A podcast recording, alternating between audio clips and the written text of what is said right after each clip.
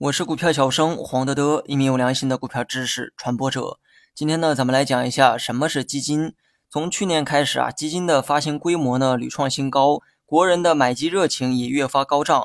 既然基金市场这么火爆，那么咱们呢也来讲一讲关于基金方面的教学。基金也好，股票也罢，同为证券行业，也不算跑题。那么今天呢，我们先来了解一下最基本的问题：到底什么是基金？按照惯例呢，先看一下官方解释。广义上的基金是指为了某种目的而设立的具有一定数量资金的机构投资者。换句话说，所有广义上的基金呢，都可以用这句话进行解释。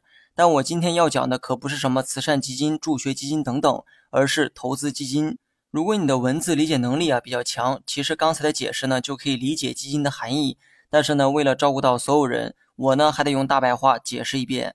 基金呢，就是将多数人的钱聚集起来，然后交给专业的人去投资。假设小明就是这个专业的人，他呢开了一家基金公司，招兵买马之后，就开始设计产品的细节，最后决定设计一个主要投资于房地产的基金产品。该基金池里的钱呢，主要会投向房地产市场。那么问题是，产品呢设计出来了，专家团队呢也有，可就是差钱。于是他把设计好的这个产品，也就是刚才提到的基金，拿到市场去销售。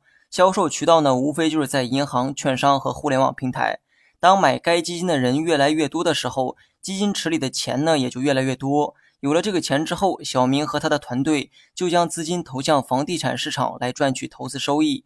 在这期间呢，小明啊也会收取一定比例的管理费作为辛苦钱，同时呢，他也会尽力将投资收益做到最大。